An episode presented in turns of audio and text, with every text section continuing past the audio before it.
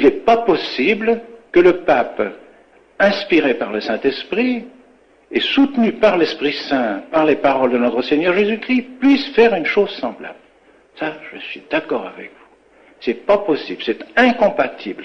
Cette destruction de l'Église, cette destruction du règne social de notre Seigneur Jésus-Christ, cette destruction de la foi catholique dans tous les domaines, tous les catéchismes, les universités, les, écoles catholiques, les congrégations religieuses, les séminaires, qu'on regarde partout, c'est la destruction systématique de toute l'Église, voulue par toutes les réformes qui ont suivi le Vatican. Car le Vatican II n'a été, je dirais, qui a permis de faire les réformes. Ce qui devait être fait, c'est les réformes. Le Vatican II, sous des termes équivoques, a permis de se lancer dans les réformes. Et c'était ça qui était voulu. Et ça a été le tremplin qui a permis cela. Alors, on peut dire du Saint-Père aussi, en effet, ce n'est pas possible qu'un pape puisse faire cela.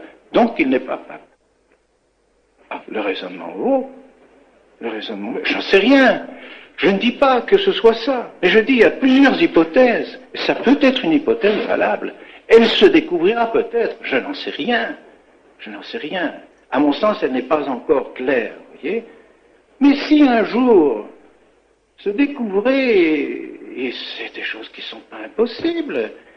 Là aussi, il y a eu des apparitions qui l'ont dit, mais ces apparitions ont été reconnues par le Saint-Siège. C'est Fatima, c'est la Salette, qui ont dit que le démon montrait jusqu'au plus haut sommet dans l'Église. Non, c'est rien si c'est le plus haut sommet, ça veut dire le secrétaire d'État que ça s'arrête là, ou bien si ça va plus loin que ça va jusqu'au pape. Non, c'est rien, jusqu'à celui qui se dit pape. Je ne sais pas. Mais vous savez, c'est pas une chose impossible. Et les théologiens ont étudié le problème. Les théologiens ont étudié le problème pour savoir si c'est une chose possible, si un pape peut être par exemple hérétique et par conséquent serait excommunié et par conséquent tous ses actes seraient illégitimes et invalides.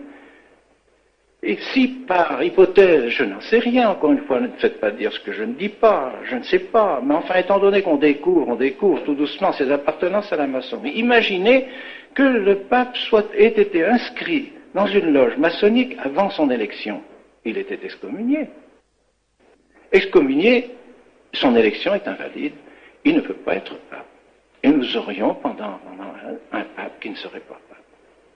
C'est des choses possibles, encore une fois, je ne dis pas que ce soit. Mais qu'est-ce que vous voulez? Dans, dans, la situation dans laquelle on se trouve, on cherche les solutions, on se trouve devant un problème quasiment insoluble. Théologiquement, je dirais, théologiquement, à peu près insoluble. Alors, on cherche des solutions on veut détruire tous les États catholiques, on ne veut plus du règne de notre Seigneur. Eh bien, que l'Église se prête à, cette opération gigantesque et démoniaque, invraisemblable, invraisemblable. C'est tellement, c'est tellement fort, c'est tellement effrayant. Bonsoir à tous et bienvenue dans ce nouvel épisode du rendez-vous de la réaction consacré à Monseigneur Lefebvre. Ce soir, M. Pierre Tirmont est avec moi à la technique. Avant d'aborder le fond du sujet, comme vous le savez, je fais un certain nombre d'annonces pour réagréger la qualité française. Alors si vous, d'abord, vous souhaitez un bon bouquin, n'hésitez pas à aller l'acheter chez nos amis de la librairie française, 5 rue Auguste Bartholdi dans le 15e arrondissement, métro La Mode Piquet, duplex.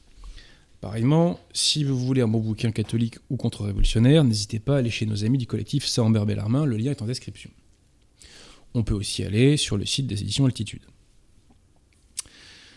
N'hésitez pas aussi, chers amis, à aller sur, euh, le, sur les chaînes YouTube Amis, que vous connaissez, toute la liste est en description. Et permettez-moi aussi de faire la pub de la chaîne YouTube Défense de la foi. La chaîne YouTube Défense de la foi, consiste à faire des petites séquences, des petits extraits euh, de mes émissions. Euh, et ainsi, euh, plutôt que de lancer une longue émission d'une heure et demie et deux heures, eh bien, l'internaute a un petit extrait de quelques minutes qui envoie un message clair sur un message précis. nous avons rajouté donc des nouvelles vidéos sur cette chaîne YouTube. Je remercie la personne d'ailleurs qui s'occupe de cette chaîne. Et parmi les dernières en date, nous avons la secte conciliaire professe le salut universel. Monsieur Pierre Tirmont, est-ce que vous pourrez la mettre en description? On a oublié de la mettre tout à l'heure, je crois, pardonnez-moi. Euh, voilà, donc la secte conciliaire professe le salut universel, qui était une vidéo d'une de nos émissions les plus importantes, qu'on avait fait l'année dernière. Alors, euh, donc les chaînes YouTube amis, donc vous les connaissez, je vous dis en vrai, catholique de France, hein, euh, Fille des Postes, etc. Enfin voilà. La chaîne est en description. Il n'est interdit, interdit pardon, à personne de faire preuve de curiosité. Euh, quelques petites annonces, s'il vous voulez bien. Alors tout d'abord, euh, une annonce pour euh, une, école hors contrat, Notre-Dame Auxiliatrice, qui se situe dans la commune de Béton, Béton ou Béton, je ne sais pas comment on prononce, en Îles-et-Vilaine. Alors, l'école tout d'abord a besoin d'un soutien financier. Euh, donc, si jamais euh, vous avez, ma foi, euh, les coups des franches financièrement, n'hésitez pas à donner un petit coup de pouce à l'école. Le lien est en description. On a mis au passage, pour que, pour que vous ayez une idée de l'école, nous avons mis un petit reportage excellent qui a été fait par nos amis de Catholiques de France. Et cette école, bah, vous verrez, c'est un petit morceau de France catholique qui, euh, bah, euh, qui persévère, si je puis dire, face euh, au marasme républicain. donc, par ailleurs, cette école va ouvrir un collège à la rentrée prochaine et un lycée pour garçons. Donc, si vous êtes intéressé, n'hésitez pas à les contacter. Par ailleurs, l'école recrute un professeur de latin. Donc, ma foi, si des professeurs de latin nous écoutent, qu'ils n'hésitent pas également à prendre contact. Enfin, dimanche 12 juin, il y a une kermesse à l'école. Euh, tout le monde y est invité, donc n'hésitez pas à vous rendre euh, à la kermesse de Notre-Dame Auxiliatrice. Voilà, donc tout est en description, euh, vous pouvez les contacter, voire les aider. Ensuite, chers amis, n'hésitez pas, si vous le pouvez, à donner un coup de main financier à la communauté catholique de l'œuvre de l'Étoile, dans le Gard. Euh, L'œuvre de l'Étoile a besoin d'être aidée financièrement en ce moment. Euh, donc c'est une communauté catholique, c'est l'Église, euh, le bon Dieu vous le rendra, donc n'hésitez pas à, les aider financièrement. Voilà. Ensuite, je fais de la pub pour deux sites. Alors il y en a un que j'ai oublié, qu'on a oublié de mettre, Monsieur Pierre pardonnez-moi. C'est bibliothèquecatholique.com alors bibliothèquecatholique.com, c'est euh, c'est comme Saint-Libert. Pour ceux qui connaissent Saint-Libert, c'est-à-dire que ce sont des, des, livres PDF gratuits en libre disposition. Enfin, on s'en occupera après, euh, Pierre vous, vous, prenez pas la tête. Donc, ce sont des livres, euh, vous disais-je, PDF catholique en libre disposition.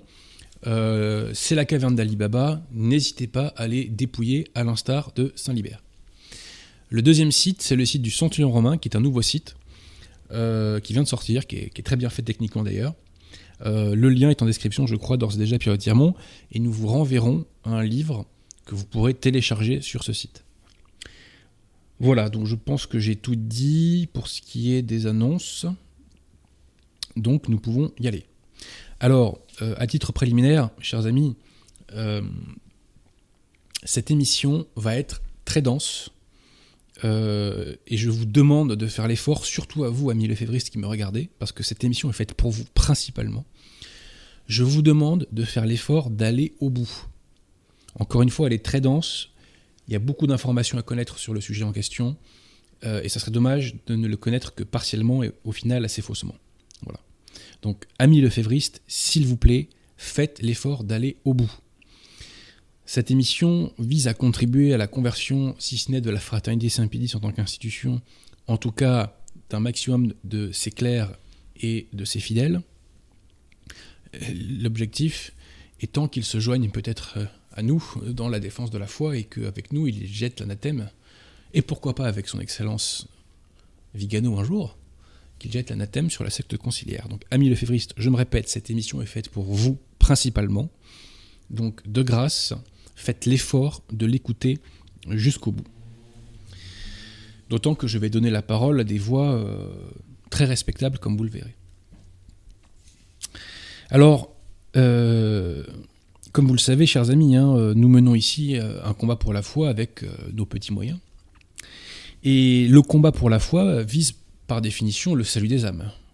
Et cela passe aujourd'hui par la destruction totale de Vatican II, notamment. Les années et l'expérience le recul sur les événements nous ont appris qu'on ne peut pas mener le combat pour la foi si l'on a une vision faussée de l'action de Monseigneur Lefebvre. Je vais donc essayer ce soir de vous donner des éléments factuels pour que vous ayez une juste vision et pour que vous puissiez tirer les justes conclusions. Lorsque l'on aborde Monseigneur Lefebvre, il y a deux travers à éviter.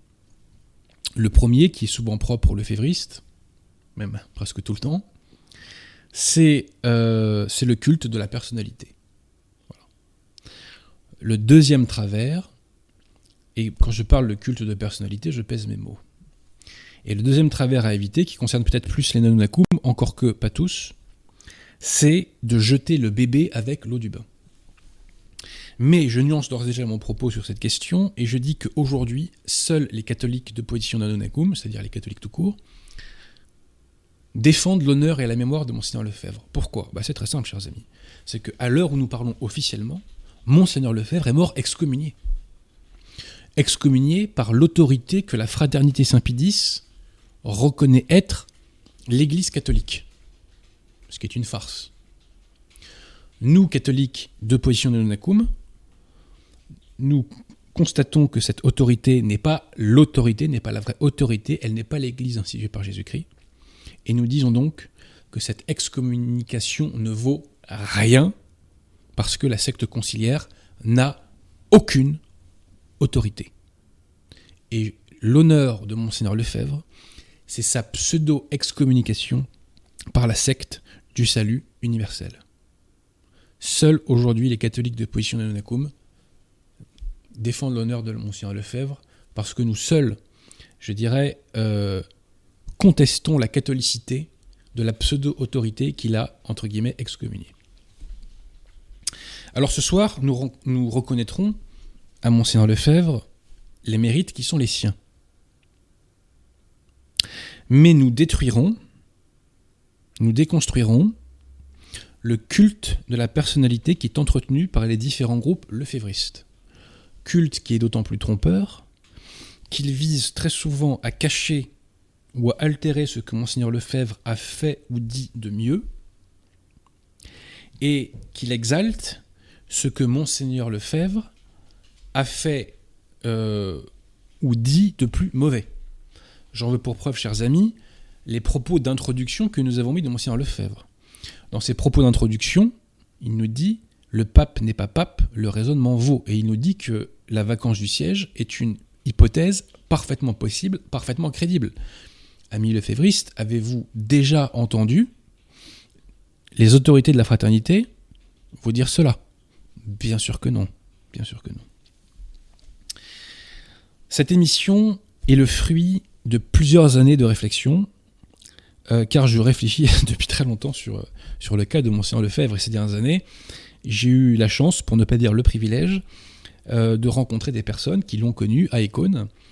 Euh, et j'ai pu échanger, enfin, qui l'ont connu à Ecône dans les années 70 et 80, hein, et j'ai pu échanger parfois longuement avec certaines d'entre elles. Donc en plus de tout ce qui existe en source ouverte sur Monseigneur Lefebvre, j'ai pu avoir des témoignages de première main. À cet égard, je peux vous renvoyer sur euh, la vidéo, enfin sur l'entretien que l'abbé Guépin a donné à Catholique de France, par exemple, il y a quelques semaines, qui est un très bon entretien. Et l'abbé Guépin témoigne du fait que Monseigneur Lefebvre lui a dit que selon lui, euh, Paul VI n'était pas pape. Ça aussi, on oublie de vous le dire, euh, on oublie de vous le dire aujourd'hui, du côté des cônes. Bref. Alors, le fil euh, de cette émission euh, va être, si je puis dire, tissé par trois textes. Le premier texte, c'est une partie de cet ouvrage de Labériou, L'Église et l'apostasie. La première partie du livre s'appelle donc la secte conciliaire et la deuxième s'appelle du lefévrisme. Et dedans, eh bien, il y a tous les repères chronologiques euh, euh, qui nous permet d'y voir clair, et un certain nombre d'analyses critiques sur Monseigneur Lefebvre et la fraternité. Le deuxième texte, c'est un texte du père Barbara, qui s'appelle Écône, final. C'est le père Barbara que vous voyez en miniature en face de Monseigneur Lefebvre. Le père Barbara, initialement, était un prêtre diocésien, Et euh, il s'est opposé à Vatican II, il a été parmi les premiers à s'opposer à Vatican II. Et non seulement à cela, mais il a été parmi les premiers à faire le constat de la vacance du siège. Il s'est rapproché un temps de Monseigneur Lefebvre, mais il a été contraint de prendre ses distances face euh, à l'adoption, je dirais, euh, du gallicanisme par Monseigneur Lefebvre. Le troisième texte, alors je précise, pardon, excusez-moi, que Econ.final est en description PDF sur le site du Centurion romain. Voilà. Euh, le troisième texte est un texte de Monseigneur Sonborn, que vous trouvez sur le site Sodalicium, qui s'appelle La montagne de Gelboé. Le lien est en description. Monseigneur Sonborn, initialement, était un prêtre de la fraternité Saint-Pédis, ordonné par Monseigneur Lefebvre. Il a été contraint de quitter la fraternité pour sa défense de la foi, et il est devenu évêque au début des années 2000. Ces trois textes vont nous permettre de comprendre pourquoi et comment la fraternité Saint-Pédis a échoué et comment elle en est arrivée à devenir ce qu'elle est aujourd'hui depuis maintenant un certain nombre d'années. Et d'ailleurs, où en est la fraternité précisément? Nous l'avons souvent répété à ce micro. La fraternité Saint-Pédis est une secte gallicane qui est ralliée à la secte conciliaire. Donc il faudrait plutôt parler de section gallicane de la secte conciliaire.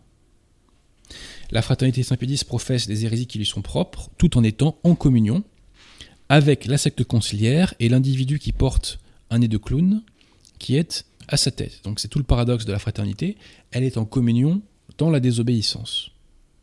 Mais au final, elle donne toujours un brevet de catholicité à la secte conciliaire. Et c'est même à ça qu'elle sert dans le système conciliaire. C'est en quelque sorte le faux témoin idéal.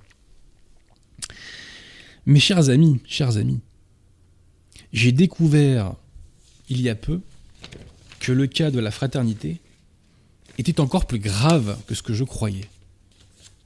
En effet, un paroissien parisien m'a appris que la fraternité Saint-Pédis falsifiait le, texte du catéchisme de Saint-Pédis, notamment par des traductions fausses que l'on retrouve dans la réédition du catéchisme de Saint-Pédis qui a été faite par la fraternité Saint-Pédis en 2009. Vous avez bien entendu, chers amis, la fraternité Saint-Pédis falsifie le texte du catéchisme de Saint-Pédis. La Providence fait bien les choses. Je découvre ça il y a quelques jours. J'en parle à une de mes connaissances qui est lui-même un proche de l'abbé Rioux. Et cette connaissance me dit, bah tiens, euh, c'est intéressant ce que vous me dites, et l'abbé Rioux, il y a quelques années de ça, avait fait un texte pour dénoncer, euh, pour dénoncer justement les falsifications euh, du catéchisme de Saint-Pédis, traduit par la fraternité Saint-Pédis en 2009. On a oublié de mettre le texte de l'abbé Rioux, Pierre de Sirmont, en, en, description, il faudra qu'on pense à le mettre à la fin de l'émission. Donc je vais lire ce texte, et ça me donne des arguments, je dirais, complémentaires. Donc nous allons voir que les falsifications de la fraternité Saint-Pédis visent à professer l'hérésie gallicane et à faire ingurgiter l'air de rien aux fidèles lefévristes les lois disciplinaires de la secte conciliaire. Alors commençons, chers amis, si vous le voulez bien, par la falsification du catéchisme de Saint-Pédis fait par la fraternité Saint-Pédis, qui m'a été indiqué par un paroissien parisien que je remercie. Alors, pour la comprendre, il faut bien avoir à l'esprit ce qu'est le véritable champ d'application de l'infaillibilité pontificale. Le magistère de l'Église, qui est le pouvoir d'enseignement de l'Église divinement assisté, est infaillible en matière de foi et de mœurs ce magistère de l'Église a deux branches. Le magistère ordinaire et le magistère extraordinaire. Le magistère ordinaire s'exerce lorsque le pape enseigne, seul ou avec les évêques. Par exemple, dans le cadre d'une encyclique, nous dit Pidus dans Humani Generis. Donc, ce magistère ordinaire est infaillible en matière de foi et de mœurs. Chaque jour, nous dit Pie non mortalium animos. Donc chaque jour, l'Église est infaillible dans son enseignement en communion avec le pape. Donc retenez, chers amis, que le magistère ordinaire est infaillible et que le magistère ordinaire, c'est lorsque le pape enseigne. Ensuite, il y a le magistère extraordinaire. Le magistère extraordinaire, lui, s'exerce, lorsque le pape définit. Lorsqu'il définit par exemple un dogme, comme l'infabilité pontificale, ou lorsqu'il canonise un saint. C'est, euh, enfin pour les canonisations, les canonisations sont infaillibles, contrairement à ce qu'enseigne d'ailleurs la fraternité Saint-Pédis. Donc retenez, chers amis, que le magistère extraordinaire, c'est lorsque le pape définit. Donc en résumé, le pape est infaillible lorsqu'il enseigne, et il est infaillible lorsqu'il définit. Ça, c'est l'enseignement de l'Église catholique. Mais ce n'est pas l'enseignement de la fraternité Saint-Pédis, et d'ailleurs des autres groupes lefévristes. Selon les groupes lefévristes, fraternité en tête, seul le magistère extraordinaire est infaillible. Donc si vous avez bien suivi, le pape est infaillible uniquement lorsqu'il définit. Bon. Arrivons maintenant à la falsification qu'on trouve dans le catéchisme entre guillemets traduit par la fraternité Saint-Pédis. Cette falsification se trouve à la question 116. La question 116 est la suivante. Version originale. Le pape peut-il errer quand il enseigne lui seul les vérités révélées par Dieu? Donc ça veut dire, le pape est-il infaillible lorsqu'il enseigne les vérités révélées par Dieu? On retrouve très naturellement ce que je viens de vous dire, issu du magistère. Citation donc de Saint Pédis, le pape ne peut pas errer quand il enseigne, lui seul, les vérités révélées par Dieu. Puis alors, est-ce que vous pouvez, vous pouvez mettre euh, l'image du catéchisme? Pardonnez-moi, j'ai oublié de, vous le demander. J'avais pensé. Oh, vous êtes le meilleur. Donc, le pape ne peut pas errer quand il enseigne lui seul les vérités révélées par Dieu, lorsqu'il enseigne. Donc ça, c'est une référence au magistère ordinaire de l'Église. Ensuite, vous le voyez, chers amis, il y a un point-virgule que nous avons stabiloté. Bon, point-virgule. Il y a une autre idée qui arrive ensuite. Donc le pape, toujours, est infaillible comme l'Église lorsque, comme pasteur et maître de tous les chrétiens, il définit les doctrines touchant la foi ou les mœurs. Donc ça, c'est une référence au magistère extraordinaire de l'Église.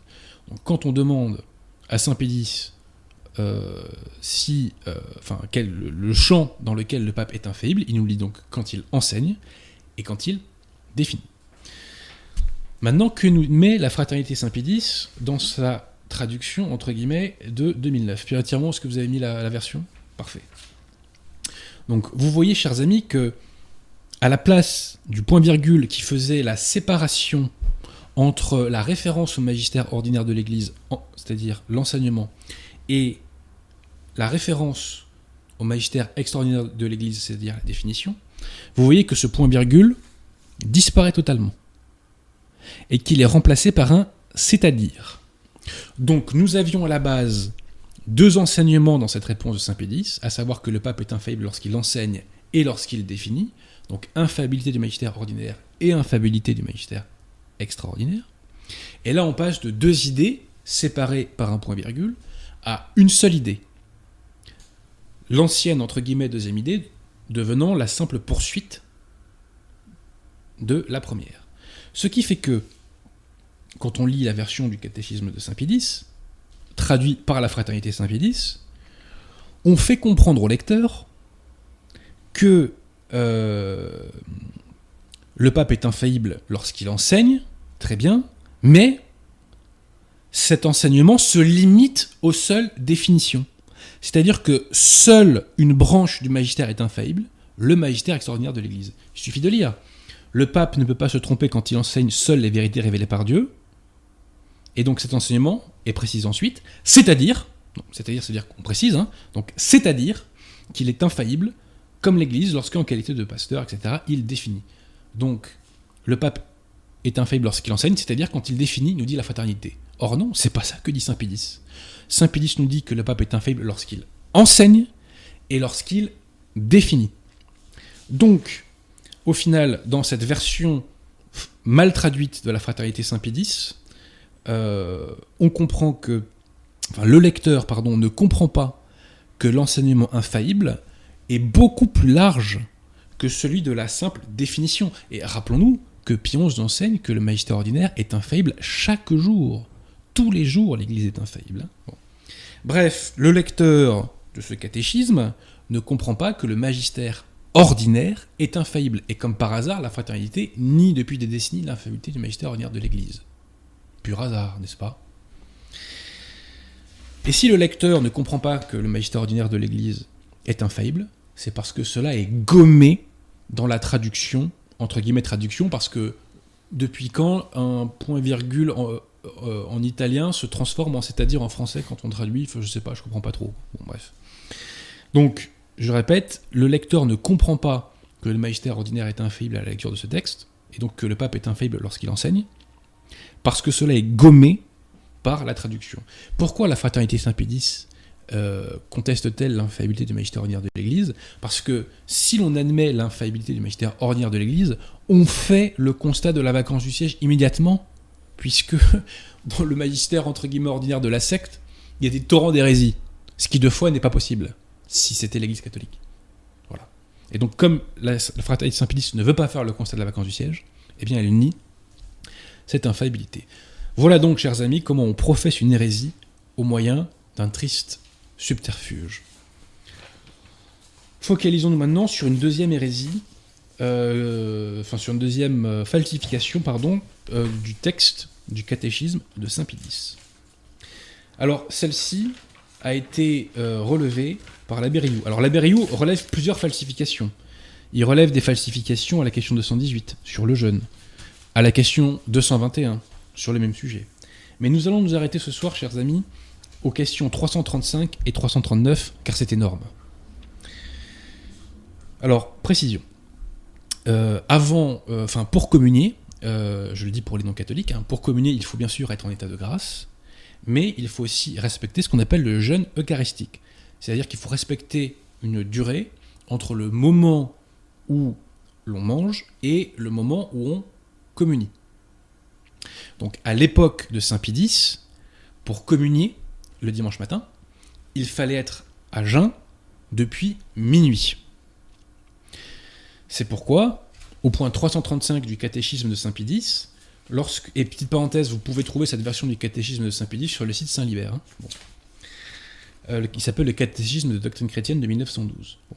Donc quand euh, on nous dit quelles sont les conditions nécessaires pour faire une bonne communion, eh bien la troisième condition qu'on trouve, c'est être à jeun depuis minuit. C'est le jeûne eucharistique. Bon.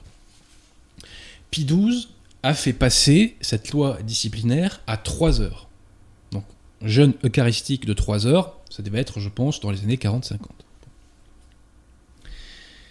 Et ensuite, la secte conciliaire a, elle, imposé à ses fidèles, la secte conciliaire qui n'est pas l'Église catholique, je le rappelle, c'est une fausse autorité, la secte conciliaire a imposé à ses fidèles un jeûne eucharistique de une seule heure. Commentaire de la Berriou au sujet de cette loi disciplinaire. Le code de 1983, sans peur du ridicule, exige de s'abstenir au moins une heure avant la Sainte Communion. Cela revient à interdire de manger pendant le début de l'office.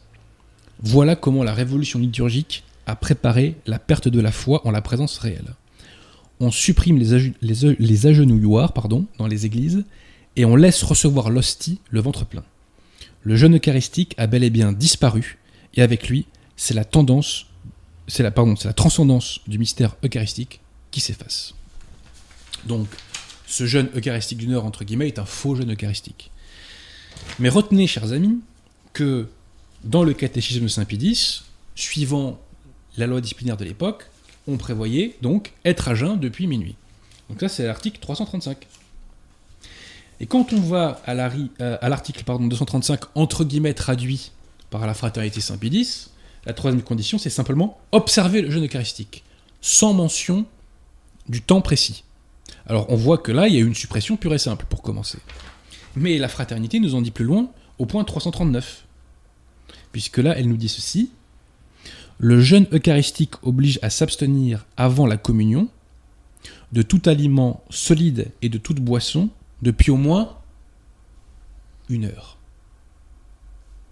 Et si possible, trois heures.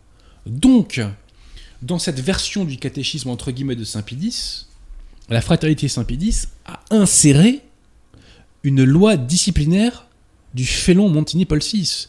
Elle a inséré une loi disciplinaire de la secte conciliaire, sans préciser aucunement qu'il s'agit d'une innovation de Montigny Paul VI. On fait comme si c'est ce que Saint-Pédis avait prescrit. C'est une insupportable falsification. Donc premièrement, on insère une loi disciplinaire de la secte dans le catéchisme, et deuxièmement, on fait croire au lecteur que c'est Saint-Pédis qui a disposé de cela. C'est faux. C'est faux. C'est un mélange donc du catéchisme Saint-Pédis avec l'enseignement de la secte et la discipline de la secte. C'est absolument inacceptable. Et c'est de la falsification pure et simple. Donc la fraternité Saint-Pédis est aujourd'hui une société de faussaires d'un point de vue spirituel. C'est absolument scandaleux. Ça fait maintenant des mois et des années que je demande à débattre avec un clerc ou un laïc lefévriste, et les intéressés ne relèvent pas le gant.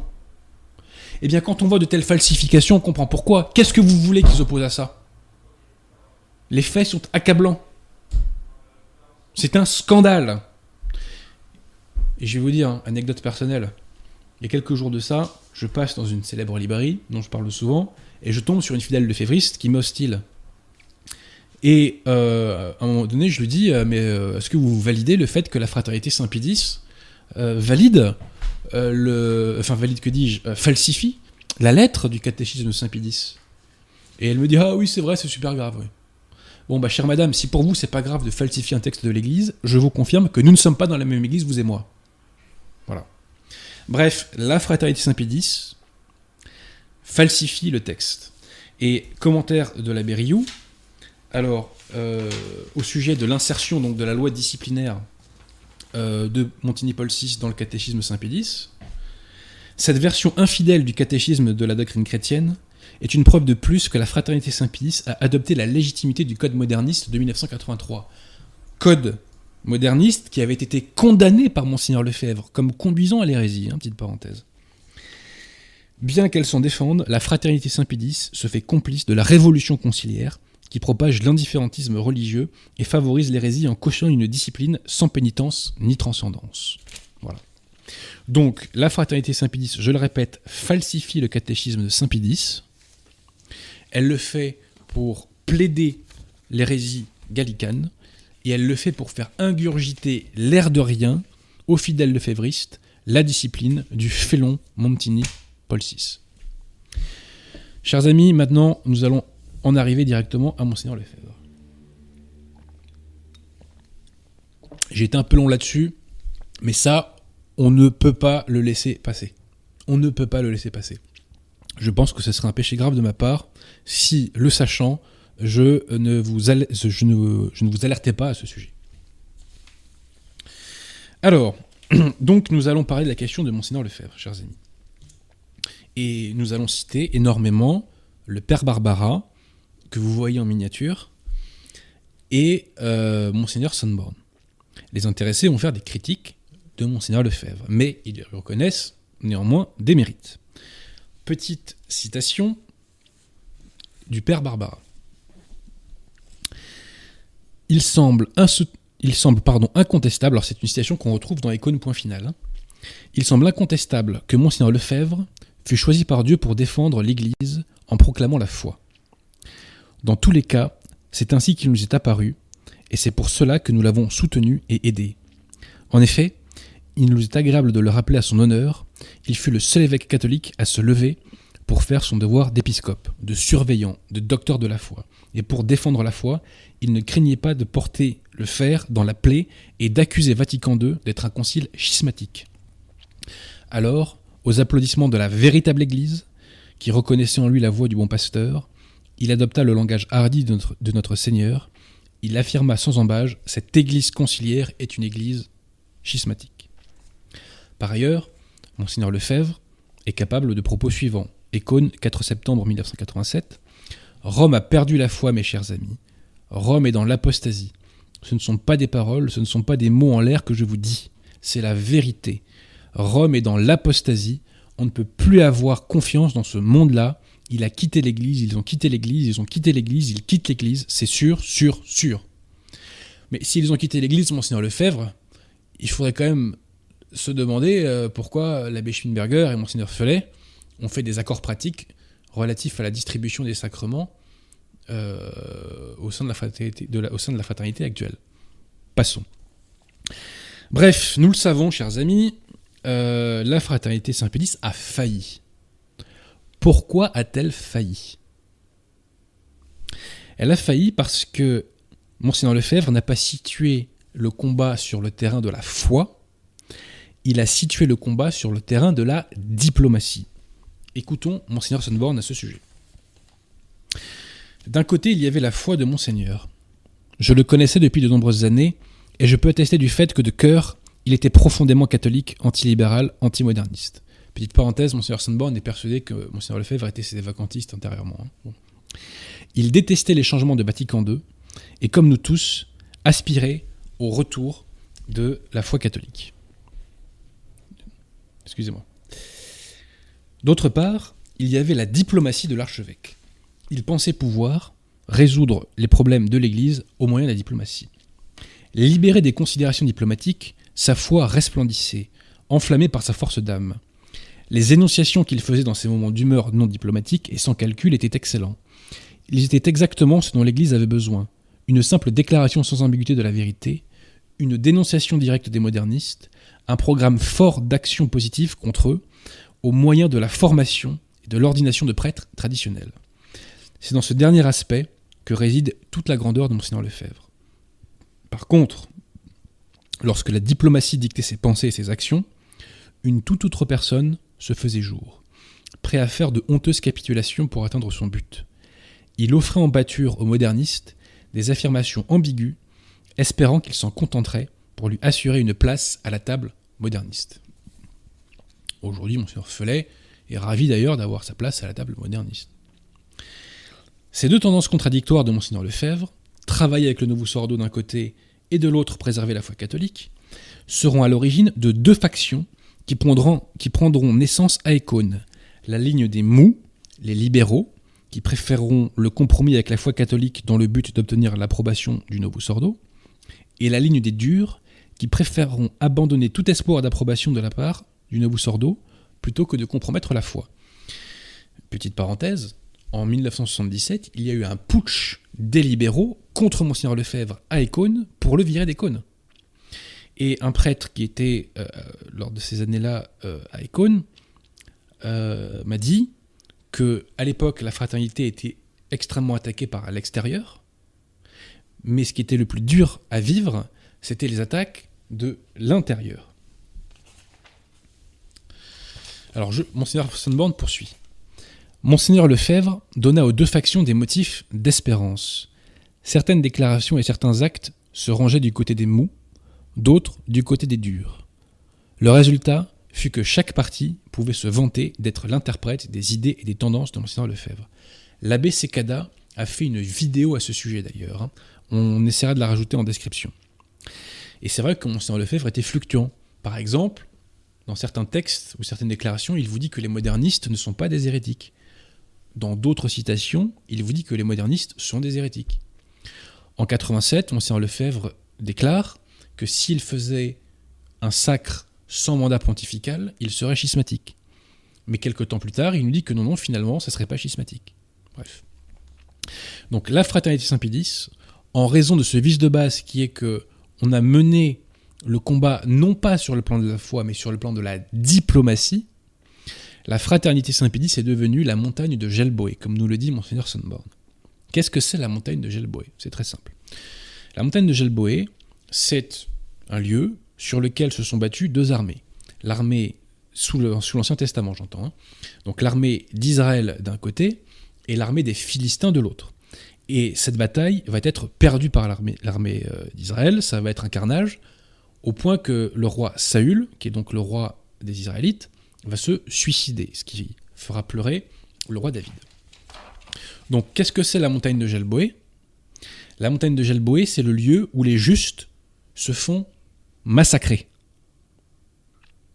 et je dirais même c'est le lieu où, on emmène les justes se faire massacrer. Comme on dit au rugby, c'est le lieu où on envoie les gens au carton. Citation de Monseigneur Sonneborn. Lorsque, lorsque l'on considère qu'Israël, dans l'Ancien Testament, est la préfiguration de l'Église catholique dans le Nouveau, et que les Philistins, ennemis de longue date des Israélites, sont une préfiguration des ennemis de l'Église, il est difficile de ne pas faire la comparaison avec notre époque. Jamais l'Église n'a été aussi harcelée par ses ennemis. Jamais avec autant de succès, jamais auparavant l'Église n'avait mené un combat aussi décisif contre ses ennemis. C'est vraiment pour elle la montagne de Gelboé.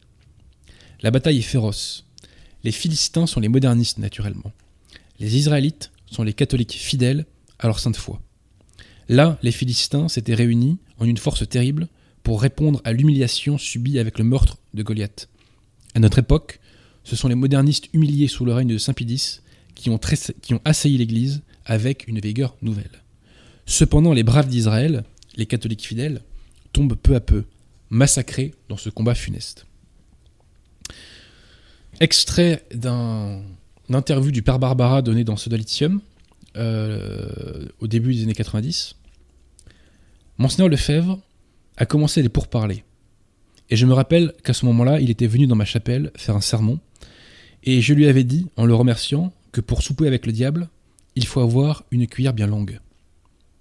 La manche de la cuillère de Monseigneur Lefebvre n'était le euh, de la cuillère de Monseigneur Lefebvre n'était pas très long et il s'est fait bouffer par le diable. Donc la fraternité Saint-Pédis, vous disais-je, n'a pas combattu, euh, ne s'est pas servi, je dirais, de la foi euh, catholique comme d'un glaive. Et elle s'est fondée sur une diplomatie, et plus précisément sur le culte de la personnalité du diplomate en chef, qui était Monseigneur Lefebvre. Écoutons à ce sujet le père Barbara. Car l'un des objets de cette émission, c'est de détruire ce culte de la personnalité. Il y a toujours eu des individus prompts à exercer le culte de la personnalité. Donc extrait toujours de Econ, point final. hein. Mais à Econ, la chose est devenue partie intégrante du système. Car Econ, c'est avant tout un homme, Monseigneur Lefebvre. Tout est centré sur lui. Tout repose sur lui. Les membres de la fraternité Saint-Pédis sont d'abord ses disciples. Je crois que le mot est bien trouvé. Les problèmes doctrinaux, le bien de l'Église viennent après. D'ailleurs, ce que les lefévristes reprochent le plus à ceux qui critiquent la voie suivie par le prélat, ce n'est pas tant les arguments avancés que le fait de porter atteinte à la personne de Monseigneur Lefebvre. Et alors ça, je valide, mais à 10 000% C'est-à-dire que quand je discute avec un lefévriste, on ne parle quasiment jamais de dogme, et il m'est reproché d'écorner leur idole. Le père Barbara poursuit. Monseigneur Lefebvre prétend faire une œuvre d'église. Malheureusement, la réalité est autre. Il exerce sur son œuvre une direction charismatique. Une direction charismatique. Sans rapport avec l'autorité d'un supérieur catholique. Il a ses militants, sectateurs, durs et ignorants. Malgré tous les avertissements qui lui ont été adressés, il a tourné le dos à la vérité catholique et forgé sa propre doctrine. Il a tourné le dos à la vérité catholique et a forgé sa propre doctrine, entraînant dans sa chute sa fraternité. Cette dernière vit désormais dans l'admiration de son propre développement. Elle est sa propre fin. Elle entend absorber tout ce qui se voudrait catholique en dehors d'elle. Elle s'établit partout, parallèlement à la nouvelle Église. Nouvelle Église, secte conciliaire. dont elle reconnaît cependant la légitimité. En bref, la fraternité Saint-Pédis est devenue une nouvelle Église, avec ses propres structures et ses lois. En plus bref encore, le mot fait peur mais il est exact, une secte. Et je confirme également que lorsqu'on échange avec un lefébriste, le culte de la personnalité s'étend au-delà de Monseigneur Lefebvre et il s'étend à la structure de la fraternité Saint-Pédis. Et je constate que certains lefévristes sont quasiment dans un état d'hypnose en raison des apparences de catholicité qui ont été conservées par la fraternité Saint-Pédis. Bref, donc la fraternité Saint-Pédis en est là où elle est parce qu'elle a rejeté la foi et parce qu'elle a situé son combat sur le plan de la diplomatie et non sur la confession de la foi. Alors, on arrive maintenant à la deuxième partie de mon propos qui est comment les choses euh, en sont arrivées là. Alors il faut rappeler à l'honneur de Monseigneur Lefebvre, tout d'abord, qu'il n'a jamais adhéré à Vatican II. Il a voté contre les textes, mais on lui a opposé longtemps qu'il avait néanmoins signé l'approbation des textes. Monseigneur Lefebvre s'est expliqué à ce sujet-là et il faut lui rendre justice. Il, en parle dans le Fidélitaire, dans, la revue Fidélitaire de janvier-février 91. Monseigneur Lefebvre nous dit que le vote des textes était secret et que les fiches, les fameuses fiches d'approbation, en réalité n'étaient pas des fiches d'approbation, c'était des simples fiches de présence. Citation de Monseigneur Lefebvre. Le vote était secret, accompli sur des fiches individuelles et fait avec un crayon spécial qui permettait le calcul électronique des votes.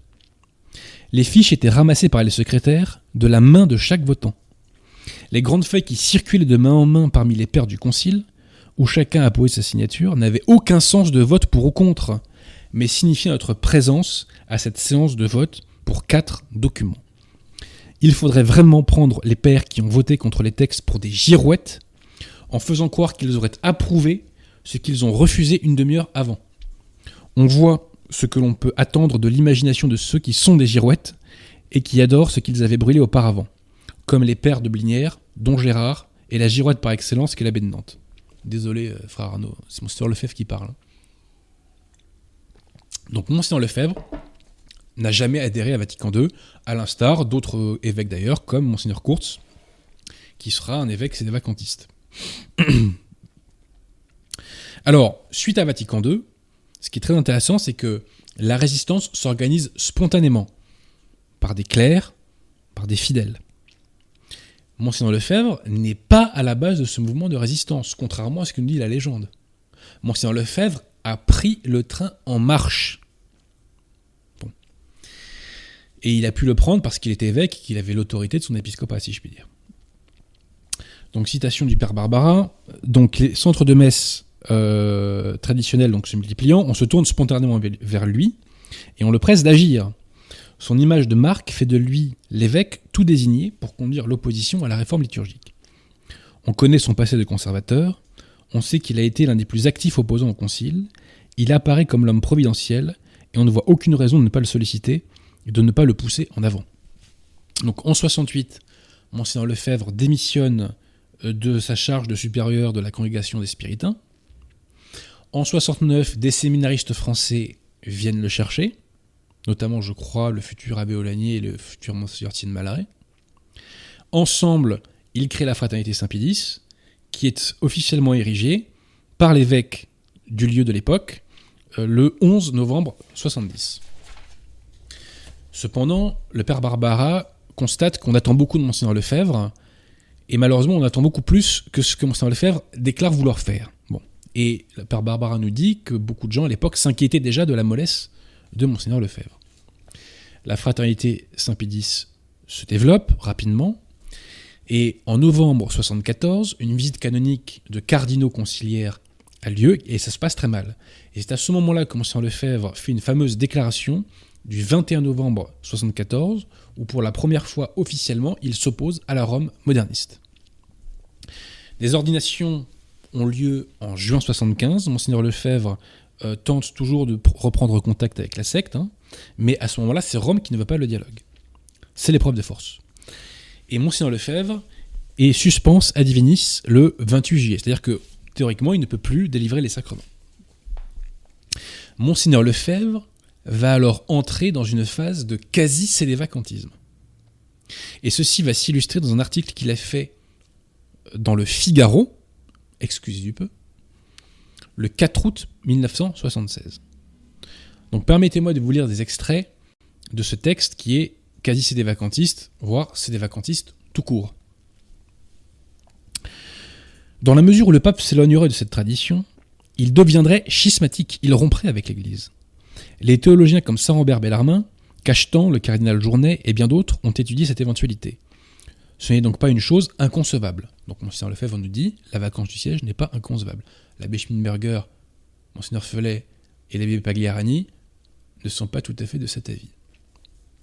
Ce concile, nous dit Monseigneur Lefebvre, représente tant aux yeux des autorités romaines que nôtres une nouvelle église, donc une secte. qu'ils appellent l'Église conciliaire. Nous croyons pouvoir affirmer, en nous en tenant à la critique interne et externe de Vatican II, que celui-ci est un concile schismatique. Son Excellence Vigano reprendra cette formule de concile schismatique dans un texte euh, publié il y, a, deux ans de ça. Tous ceux qui coopèrent à l'application de ce bouleversement acceptent et adhèrent à cette nouvelle Église conciliaire entrent dans le schisme. Propos typiquement c'est vacantistes. Donc, Monseigneur Lefebvre nous dit ceux qui coopèrent avec la secte conciliaire entrent dans le schisme. Mais alors, quand la fraternité Saint-Pédis, dans les années 2010, fait des accords pratiques avec la fraternité relatifs à l'administration des sacrements, qui aujourd'hui à la fraternité sont délivrés au titre d'un pouvoir de juridiction, entre guillemets, euh, délivré par Bergoglio, quid? Quid, Monseigneur Lefebvre, si vous nous regardez Je poursuis. D'autre part, s'il nous apparaît certain que la foi enseignée par l'Église pendant 20 siècles ne peut contenir d'erreurs, nous avons beaucoup moins l'absolue certitude que le pape soit vraiment pape. Nous avons beaucoup moins l'absolue certitude que le pape soit vraiment pape. Monseigneur Lefebvre met en cause la papabilité de Paul VI. L'abbé Schminberger, Monseigneur Fellet, l'abbé Pagliarani ne mettent pas en cause la papabilité de l'homme au nez de clown. L'hérésie, le schisme, l'excommunication ipso facto, l'invalidité de l'élection sont des causes qui éventuellement peuvent faire qu'un pape ne l'ait jamais été ou ne le soit plus. Dans ce cas évidemment très exceptionnel, l'Église se trouverait dans une situation semblable à celle qu'elle connaît après le décès d'un souverain pontife. Propos, c'est des vacantistes. Pur et simple. Comment un vrai pape, successeur de Pierre, assuré de l'assistance de l'Esprit Saint, peut-il présider à la destruction de l'Église, la plus profonde et la plus étendue de son histoire en l'espace de si peu de temps, ce qu'aucun hérésiarque n'a jamais réussi à faire? À cette question, il faudra bien répondre un jour. Nous avons répondu, les pontifes conciliaires sont des imposteurs, ce ne sont pas des vrais papes. Il va y avoir, nous sommes alors pardon, dans, dans ce qu'on appelle l'été chaud, et il va y avoir un célèbre sermon de Monseigneur Lefebvre, le 29 août 76. Dans ce sermon, Monseigneur Lefebvre dit notamment ceci. S'il arrivait que le pape ne fût plus le serviteur de la vérité, il ne serait plus pape. Chers amis lefévristes qui m'écoutez, Bergoglio est-il toujours le serviteur de la vérité? Le problème, c'est que Monseigneur Lefebvre va par la suite, euh, enfin la montagne, je dirais, Monseigneur Lefebvre va accoucher d'une souris, puisque euh, sa conclusion, c'est qu'il faut simplement le laisser faire enfin lui laisser faire l'expérience de la tradition. Là aussi, il faut faire preuve euh, d'honnêteté intellectuelle, c'est que Monseigneur Lefebvre n'avait pas notre recul. Si Monseigneur Lefebvre avait vu quelqu'un qui prétend être Saint-Pierre, avec un nez de clown, enseigner, entre guillemets infailliblement, que le concubinage n'est plus un, un péché mortel, enseigner qu'il faut valoriser les mystiques païennes, enseigner qu'il faut créer une fraternité universelle d'essence maçonnique reposant sur les fausses religions, s'il avait vu quelqu'un qui prétend être Saint-Pierre, avec son nez de clown, vénérer Pachamama, Monseigneur Lefebvre aurait fait ouvertement le conseil de la vacance du siège. L'honnêteté intellectuelle oblige à le reconnaître, puisqu'on va voir qu'il a failli le faire pour beaucoup moins que ça. Alors donc, Monseigneur Lefebvre, à ce moment-là, euh, au lieu de lancer l'anthème sur la secte, euh, nous plaide seulement pour qu'on lui laisse faire l'expérience de la tradition. Néanmoins, dans un de ses ouvrages du 20, de février 77, Le coup de maître de Satan, il écrit que l'hypothèse, donc c'est des vacantistes, pourra pourrait un jour être confirmée, car elle a pour elle des arguments sérieux. Nombreux sont les actes de Paul VI qui, accomplis par un évêque ou un théologien il y a 20 ans, eussent été condamnés comme suspects d'hérésie, favorisant l'hérésie. Et à Ecône, le 5 octobre, 5 octobre pardon, 78, il nous dira Il y en a qui ont certainement une tendance plus radicale que celle que j'ai moi-même. là, il parle des nonakum. Hein. Mais ça ne veut pas dire pour autant que je sois absolument certain d'avoir raison dans la position que je prends. Intéressant. Donc, Monseigneur Lefebvre, vous disais-je, était dans une phase de calicité vacantisme, mais cette phase va prendre un terme, va s'arrêter avec l'élection de Wojtyla Jean-Paul II. Pourquoi? Monseigneur Lefebvre va rencontrer Jean-Paul II, Wojtyla, le 18 novembre 1978. Et ensemble, ils vont commencer des discussions autour du concept de concile interprété à la lumière de la tradition. Monseigneur Lefebvre écrit le 24 décembre 1978 à Vostila Les évêques décideraient des lieux, des heures réservées à cette tradition. L'unité se retrouverait immédiatement au niveau de l'évêque du lieu. Le père Barbara commente dans Icône Point Final Imagine-t-on un instant seulement Saint Athanase acceptant les théories d'Arius, même interprétées dans le sens de la tradition de Nicée Ça, ça s'appelle une frappe chirurgicale. Suite à cette demande de... Alors là, Monseigneur Lefebvre, si vous voulez, il adopte, pardon de le dire, une attitude libérale, puisqu'il n'est plus dans une logique catholique visant à exterminer le mal, il est dans une logique libérale visant à cohabiter avec le mal, en disant que le mal et l'erreur ont des droits. Je ne dis pas qu'il s'en rendait compte, mais de facto, c'est ce qui s'est produit. Face à cela, le père Gérard Lauriers, futur monseigneur Gérard Lauriers, va euh, quitter la fraternité Saint-Pédis. Enfin, il, va, quitter Monseigneur Lefebvre plutôt, parce qu'à proprement parler, on ne peut pas dire qu'il était membre de la fraternité. Et là, Monseigneur Lefebvre, pardon de le dire, mais va refuser de confesser la foi catholique. Et euh, le père Barbara, euh, et d'ailleurs j'ai mis de longs extraits de ça dans mon livre La gauche est une maladie mentale, relève euh, les réponses de Monseigneur Lefebvre lorsqu'il a été confronté donc en janvier 79 à des prélats conciliaires. Les prélats conciliaires lui posent deux questions. Première question, est-ce que ce que vous appelez l'Église conciliaire est encore l'Église catholique? Deuxième question, est-il possible qu'un pape légitime euh, fasse des sacrements qui soient mauvais, voire invalides pour les fidèles? Et là, Monseigneur Lefebvre va tourner autour du pot, il ne va même pas répondre concrètement à l'objet de la question. Et donc c'est un refus de confesser la foi, et euh, pour ne pas trop heurter les lefévristes qui euh, nous suivent, je ne vais pas citer ce que le père Barbara en pense. Bref, dans cette logique de compromis avec la secte, il faut bien le dire, eh bien, euh, Monseigneur Lefebvre va adopter une déclaration du 8 novembre 1979 avec laquelle il finit par interdire le constat de la vacance du siège à Icône. Et il va persécuter et bannir, il faut bien le dire, euh, les prêtres qui, euh, bah, qui faisaient le constat de la vacance du siège. Alors, citation de Monseigneur Sunborn. Le dialogue allait être à l'ordre du jour pour les années à venir. Et il avait besoin derrière lui d'un clergé qui travaille non pas l'épée, mais la plume à la main, puisqu'on n'est plus là pour exterminer le mal, on est là pour négocier et coexister avec lui. Euh, donc plume à la main, à la signature d'un traité de paix avec les saboteurs du catholicisme. Il s'en suivait un règne de terreur à l'intérieur de la fraternité.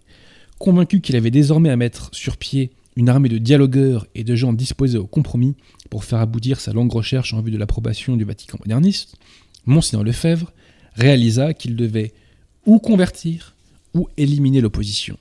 C'est ce qu'il fit avec une décision implacable et même cruelle. Le cédévacantisme fut banni, il vous fallait ou bien reconnaître que Jean-Paul II était pape, ou bien vous en aller et vivre dans l'exil et la pauvreté. À la grande joie des mous, tout dur de la fraternité fut systématiquement démoli, soit par la conversion obtenue par des pressions, soit par l'expulsion. Le père Barbara poursuit. Monseigneur Lefebvre passe pour un homme avenant, doux et humble. Tous ceux qui le rencontrent pour la première fois pensent cela de lui, d'autant qu'il sait se montrer ondoyant, insaisissable et tenir des langages différents sinon opposés en fonction de ses intérêts et de ses interlocuteurs. Mais la véritable personnalité de Monseigneur Lefebvre n'apparaît jamais tant que lorsqu'il est contredit ou dérangé. Il se montre alors indifférent aux hommes et dur envers eux. Le père Barbara poursuit. En refusant de porter l'anathème, Monseigneur Lefebvre s'enlève la seule arme qui puisse assurer sa victoire. En refusant de porter l'anathème, Monseigneur Lefebvre s'enlève la seule arme qui puisse assurer sa victoire. En se limitant à la simple revendication d'un droit de tendance, appuyé par une force insignifiante en comparaison de la masse des fidèles de Vatican II, il donne dans le naturalisme sans même avoir des moyens crédibles et creuse sa propre tombe. Et le père Barbara relève que pendant toutes ces années, il n'y aura pas de clarification doctrinale de la part de Monseigneur Lefebvre. À cet égard, petite réflexion, en fait, qui n'est pas tant de moi que, d'un clerc euh, qui s'est fait chasser de la fraternité à cette époque. Le véritable successeur de Monseigneur Lefebvre, c'est Monseigneur Williamson. Parce que Monseigneur Williamson est le champion de la non-clarification doctrinale. Monseigneur Williamson va vous dire on ne peut pas dire s'il est pape ou s'il n'est pas pape. On ne peut pas dire si les sacrements conciliaires sont valides ou pas valides. C'est parce que nous sommes dans, le crépuscule de l'Église, selon lui. Et pendant, cette pendant ce moment de crépuscule, parce qu'il appelle ça la théologie du crépuscule, eh bien, euh, on ne peut pas savoir. On peut rien savoir. Voilà. Comme si l'Église n'avait pas tranché sur cette question. Comme si le magistère ne, nous donnait pas toutes les cartes pour y voir clair. D'ailleurs, petite anecdote qui m'a été racontée par ce prêtre M. Williamson. Un jour, Benoît XVI va dans une mosquée.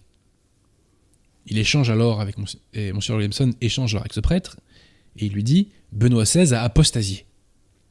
Le prêtre lui oppose Vous le considérez comme pape? Réponse de Monsieur Williamson Oui. Réponse du prêtre Comment une personne hors de l'Église peut-elle être à sa tête? Et là, silence. Bref, le Williamsonisme, c'est la non-clarification doctrinale. Monseigneur Felet a clarifié les choses doctrinalement. Monseigneur Felet nous dit, Monseigneur Felet et avec lui toute la fraternité Saint-Pédis, qui l'a suivi, hein, les intéressés nous disent, la secte conciliaire, c'est l'autorité. La secte conciliaire, nous disent-ils, c'est l'Église catholique. Il y a eu une clarification doctrinale. Bref, donc, Monseigneur Lefebvre euh, va malheureusement, pendant ces années-là, développer, ou laisser se développer si vous préférez, l'hérésie gallicane. Citation du Père Barbara. Plus grave alors que la doctrine... Euh, oui, pardon. Plus grave, alors que la doctrine catholique qui lui est opposée montre que sa conduite est aberrante, Monseigneur Lefebvre s'engage dans des manipulations doctrinales qui sont le souffre. Il ne se compromet pas en personne, le travail est fait par d'autres, mais il y souscrit explicitement. Son effort porte sur deux points. Il lui faut légitimer sa désobéissance tant sur le plan canonique que sur le plan théologique. Aussi fait-il exposer, d'une part, une doctrine du magistère restreignant l'infaillibilité de l'Église et du pontife romain aux seules définitions dogmatiques. La fraternité Saint-Pédis aujourd'hui conteste l'infaillibilité du magistère ordinaire de l'Église, hein, je rappelle. Et d'autre part, une théorie de l'obéissance conditionnelle et de l'autorité consentie, grossièrement masquée sous des expressions d'apparence conique ceci est euh, la euh, réfutation, la contradiction, la négation de Vatican I, puisque Vatican I rappelle le champ de l'obéissance de tout catholique, fidèle ou clair. Tout catholique est soumis au pape et doit lui obéir donc en matière de foi, en matière de mœurs, en matière de discipline et en matière d'actes de gouvernement. Si vous contredisez le pape sur ces questions-là, vous êtes schismatique. Alors, donc, le Barbara nous dit, hein, il s'agit d'abord de protéger, pardon, leur maître contre les attaques euh, de la vraie doctrine et d'inventer quelques réponses d'apparence traditionnelle. Donc là, il cite euh, les théologiens, entre guillemets, euh, lefévristes et notamment l'abbé Williamson, futur monseigneur. En même temps que Monseigneur Lefebvre, nous dit le Père Barbara, s'engage dans cette voie absurde, l'Union pour la fidélité, donc qui a été créée par le Père Barbara, est constituée pour ne pas prendre son parti de l'aveuglement du prélat. Elle cherche par tous les moyens à l'éclairer. Elle cherche par tous les moyens à l'éclairer. Mais toutes les démarches entreprises auprès de lui se heurtent à un refus haineux. Une seule fois, Monseigneur Lefebvre reçoit deux envoyés de l'Union pour la fidélité. Mais à, leurs arguments, il n'oppose rien, sinon la demande qu'on lui fiche la paix. La grande critique que fait le, père Barbara de Monseigneur Lefebvre, c'est qu'il n'aurait pas dû se limiter à former des prêtres. Monseigneur Lefebvre aurait dû confesser la foi et lancer l'anathème. Citation du Père Barbara. D'autre part, se réclamer de la tradition contre les novateurs s'accompagne du devoir de combattre ces derniers. Devoir d'autant plus pressant pour un évêque, tout spécialement préposé à la défense de la foi. Que d'autres évêques n'aient pas fait pour l'instant ce qu'il convient, n'excuse en rien l'apathie de Monseigneur Lefebvre. Se contenter de faire ce qu'on a toujours fait par le passé, se contenter de former des prêtres comme on les a formés au, 19 au XXe siècle, pardon, avec les brillants résultats que l'on sait, tout cela est sans commune mesure avec la gravité de la situation. On frémit en pensant que les hommes du Concile de Trente auraient pu tenir le langage de Monseigneur Lefebvre. On frémit en pensant que les hommes du Concile de Trente aurait pu tenir le langage de Monseigneur Lefebvre. Chacun sait qu'on a comparé Monseigneur Lefebvre à Saint Athanase. Lui-même a cité le saint pour justifier son comportement. À tort d'ailleurs, puisque contrairement aux idées reçues et contrairement à la propagande anticatholique, jamais, jamais le pape Saint Libère n'a condamné Saint Athanase. Et d'ailleurs, je crois que euh, Pineuf nous le rappelle, euh, j'ai plus la référence, pardonnez-moi, mais c'est dans l'apologie de la papauté. Mais si saint Athanas était contenté de former des prêtres, étant sauve les promesses faites par notre Seigneur à son Église, le monde serait à rien.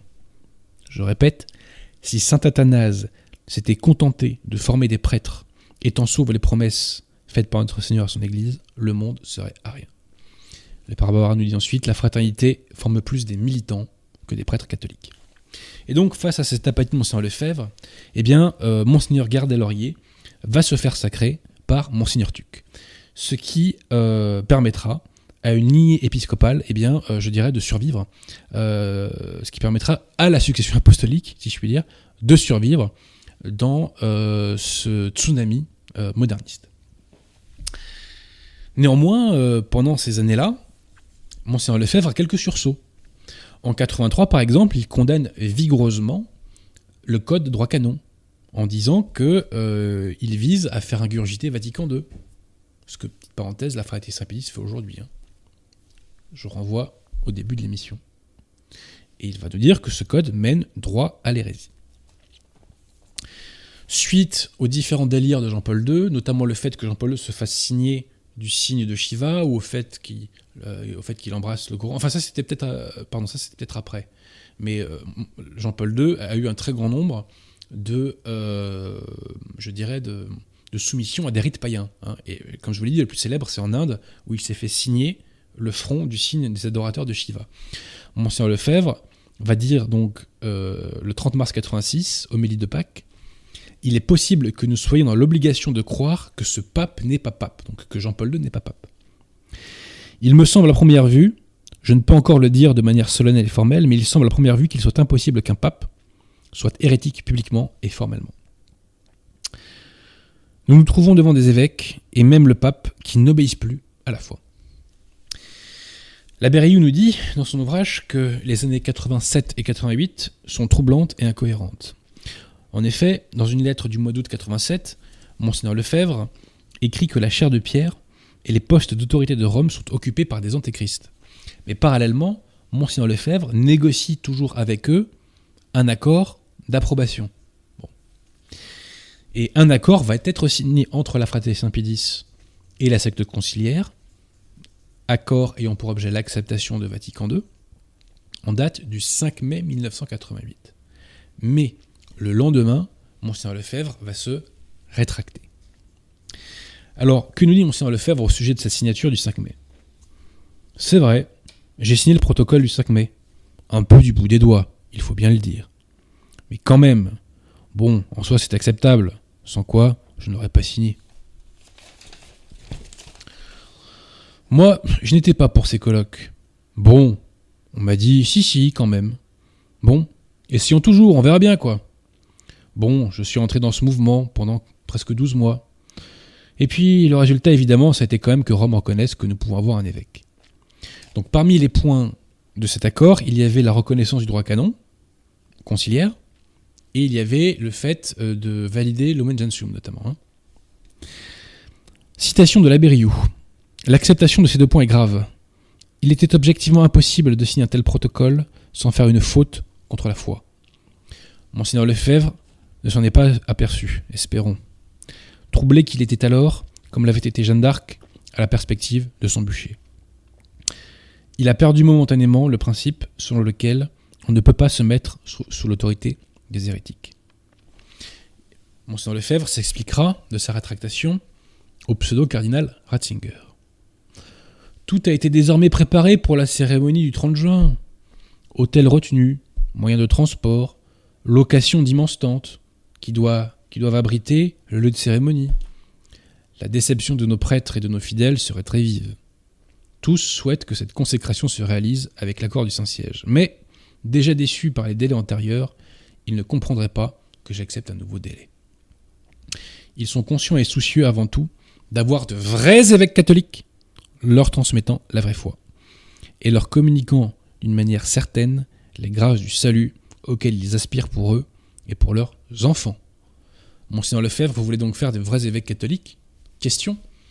Est-ce que le pseudo-évêque Wonder conciliaire qui a rejoint la fraternité il y a quelques années, et qui, à l'heure où on se parle, délivre la messe dans le séminaire en Allemagne, dans le séminaire de la fraternité en Allemagne, est-ce que lui, c'est un vrai évêque? Petite question. Bon, la réponse est non. Hein. Bref, donc Monsieur Lefebvre dira plus tard, Mondévi 24 juin 88, que le Vatican l'a mené en bateau, qu'on lui a tendu un piège et qu'au bout d'un an, la tradition aurait été annihilée. Bon, ce qui est faux, hein, puisque, comme je vous l'ai dit, il y avait la ligne épiscopale de Monseigneur Garard notamment, et de Monseigneur Carmona. Donc, Monseigneur Lefebvre va faire ces sacres, qui, sont, qui est un acte très courageux, et je remercie Monseigneur Lefebvre d'avoir contribué à la perpétuation d'un sacerdoce valide. Valide, mais, petit problème, unacum alors que la ligne de Gare est Nanunakum. Et ce refus de confesser la foi de Monseigneur Lefebvre et le fait de se limiter uniquement à la formation de prêtres, eh bien, va préserver la secte conciliaire de l'attaque la plus dure qu'on puisse lui porter, c'est-à-dire l'anathème. Et deuxièmement, ça va être la porte ouverte plus tard au ralliement opéré par l'abbé Schimberger et Monseigneur Follet que d'aucuns considèrent comme des trahisons. Concluons avec le Père Barbara et Monseigneur Sunborn, chers amis. D'abord, le Père Barbara. Les catholiques traditionnalistes conservent leurs petites habitudes, et la fraternité Saint-Pédis se développe, et avec elle une nouvelle religion, oui, une religion gallicane, une hérésie gallicane. Ce qui est professé par la fraternité Saint-Pédis aujourd'hui, ce n'est pas la foi catholique, c'est une hérésie gallicane. Si vous voulez être catholique, il vous faut rejeter cette hérésie gallicane, visant notamment à nous dire qu'on peut désobéir au pape, que le magistère ordinaire n'est pas infaillible, etc., que les canonisations ne sont pas infaillibles, et j'en passe. Donc une nouvelle religion en marge non seulement de l'Église officielle, donc la secte conciliaire, qui n'est pas l'Église, mais aussi et surtout en marge de l'Église catholique. On me reproche de dire que la fraternité Saint-Pédis ne fait pas partie de l'Église. Vous voyez que le Père Barbara l'a dit bien avant moi, en se fondant tout simplement sur le magistère de l'Église. Nous tenons à faire savoir que l'action de Monseigneur Lefebvre ne saurait être confondue avec la confession de la foi catholique, face à la révolution introduite par Vatican II. Par un ensemble de circonstances, il est arrivé à posséder des séminaires, des universités, des maisons de religion, des religieuses, des prieurés. Considéré par beaucoup comme l'homme providentiel, victime de l'image qu'on s'est faite de lui, il est comblé d'honneur. Et aujourd'hui, il est préoccupé par la survie de tous ses biens. Pourtant, Dieu ne l'a pas choisi pour cela. Il est évêque. Il a été choisi pour être le défenseur de l'Église, pour proclamer la foi, pour réveiller ses frères dans l'épiscopat, pour appeler les brebis abandonnées par les pasteurs et en conséquence pour dénoncer et condamner avec son autorité épiscopale les nouveaux hérésiarques qui détruisent l'Église et la foi. Nous savons qu'il faut un véritable héroïsme pour faire tout cela. Nous savons en particulier quel courage il faut pour dénoncer les puissants du jour et lancer contre l'anathème, au risque de perdre ses biens et réputation. Mais c'est pourtant ce que le premier commandement exige. Aimer Dieu plus que tout et plus que soi-même. C'est ce que le premier commandement exige. Aimer plus que tout et plus que soi-même. Conclusion de Monseigneur Sandborn. Du fait de cette position impossible de Monseigneur Lefebvre, Presque tout le mouvement traditionnel porte sur son visage une flétrissure non catholique. C'est à Monseigneur Lefebvre cependant qu'il appartient d'avoir conçu l'idée d'une grande armée de prêtres disséminés dans le monde entier, qui travaillent de manière cohérente et unifiée contre le clergé moderniste. C'est à lui que revient le mérite d'avoir mis en place un système pour réaliser ce but avec la fondation de séminaires et l'implantation de nombreuses maisons religieuses, d'écoles, de couvents et de noviciats. C'est encore à lui que revient le mérite d'avoir formé une armée bien équipée, du moins sur le plan matériel et organisationnel. Grâce à cette prouesse matérielle et organisationnelle, ainsi qu'au charisme qui lui attirait naturellement tant de gens, il entraîna derrière lui presque toutes les vocations à la prêtrise de ceux qui résistaient à ces changements. Si c'est à Monseigneur Lefebvre que revient le mérite d'avoir levé et équipé cette armée de prêtres, c'est également à lui que revient la responsabilité d'avoir entraîné ses prêtres, ainsi que les simples laïcs qu'ils assistent, dans le piège du grand ennemi. la montagne de Gelboé, rappelez-vous. Ce piège de l'ennemi consiste à appâter la résistance au modernisme en le faisant passer pour une branche traditionnelle de la religion moderniste, le fameux concile à la lumière de la tradition. Ce piège donc de faire coexister des modernistes et des catholiques dans la même église, au sein de laquelle ils auraient leurs églises et nous les nôtres, tous sous le même pape, qui serait le Saint-Père, tant des hérétiques que des catholiques. Cette attitude n'est pas de Dieu. Jamais dans l'histoire de l'Ancien ou du Nouveau Testament, Dieu n'a fait de compromis avec ses ennemis.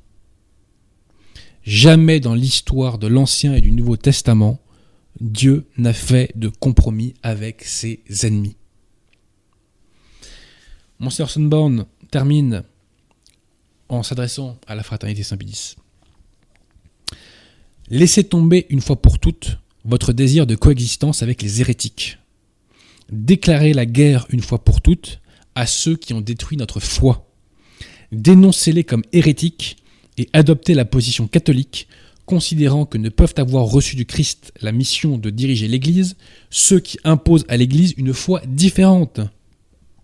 La première mission de l'Église catholique, avant tout autre, est de témoigner de la vérité. Si Vatican II n'est pas la vérité, et vous savez qu'il ne l'est pas, celui qui l'enseigne comme vrai à l'Église ne peut avoir reçu du Christ la mission d'enseigner la vérité. Cessez de vous emparer des jeunes de l'Église qui se présentent à vous pour être instruits et d'en faire les apôtres d'une impossible théologie qui les amène à embrasser le Novus Ordo. Cessez d'être la gelboé de l'Église dans son combat contre les Philistins. Soyez plutôt David contre l'Église des Philistins. Prenez une position catholique contre les ennemis de l'Église, une position claire, droite, simple. Dénoncez l'ennemi comme ennemi et armé non pas de diplomatie humaine mais de force divine, abattez le Goliath du Novus Ordo. J'en ai terminé. Alors juste une chose euh, avant de prendre les questions, j'ai oublié de dire que euh, Monseigneur Lefebvre a banni donc les des cônes, mais qu'il avait de très bonnes relations avec les prêtres Nanunakum qui étaient en dehors de la fraternité. C'est le cas par exemple du père Rafali.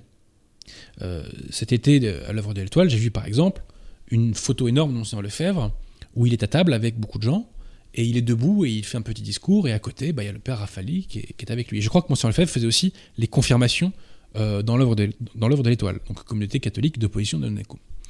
Je tenais à le dire pour donner toutes les dimensions et toutes les facettes du personnage. Voilà. Est-ce que Pierre de Tirmont, il y aurait par extraordinaire des petites questions, si possible, sur le sujet du soir? Oui, quelques petites questions, je pense ce que j'ai dit. Une remarque de Lucien euh, qui disait que la baby coq dit que le pape n'est peut-être pas le pape, mais qu'on a tort d'affirmer, de l'affirmer avec certitude dans un sermon disponible sur YouTube. J'ai répondu à ce discours de la Coq dans lequel il dit par ailleurs un certain nombre d'erreurs euh, et de sophismes, euh, et vous trouverez ma réponse à la Coq sur la chaîne YouTube Défense de la foi. Je crois d'ailleurs que la vidéo s'appelle Réfutation des erreurs et sophismes de la Coq. Donc je vous y renvoie, chers amis. Ceci étant posé, donc comme je dis dans, dans cette vidéo, la Coq est courageux du point de vue où il est, de dire qu'il doute de la papabilité de Bergoglio, car ce n'est pas la position actuelle de la fraternité Saint-Pédis. Mais le problème, c'est ça, la fraternité Saint-Pédis, si vous voulez, c'est qu'il y a un double discours.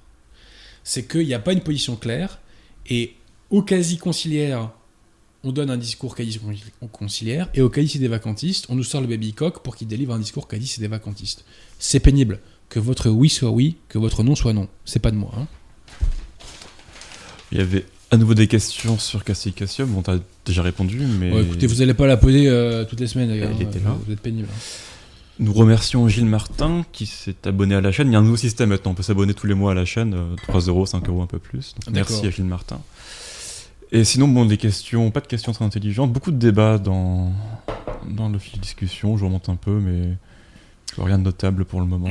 bon, bah écoutez, euh, j'ai oublié de vous dire une chose aussi, chers amis, c'est que les émissions qu'on fait à ce micro sont plus ou moins importantes, plus ou moins bonnes, plus ou moins intéressantes. Euh, je vous invite vraiment, si vous ne les avez pas vues, à aller voir certaines émissions que j'ai faites euh, il y a quelques mois. Par exemple, l'émission que, nous que nous avons fait sur l'apostasie, avec le culte islamo-conciliaire. Par exemple, l'émission que nous avons fait sur l'homosexualité et la secte conciliaire, sur la grande réconciliation en cours entre l'homosexualité et la secte conciliaire. C'est l'émission qu'on avait fait il y a quasiment un mois. Si vous ne l'avez pas vue, chers amis, faites l'effort d'aller la voir, c'est une émission importante. De même, essayez d'aller voir l'émission que j'ai fait sur le livre de l'abbé Sekada relatif à la mêle possible. Ça, c'est une des émissions les plus importantes qu'on a fait ici.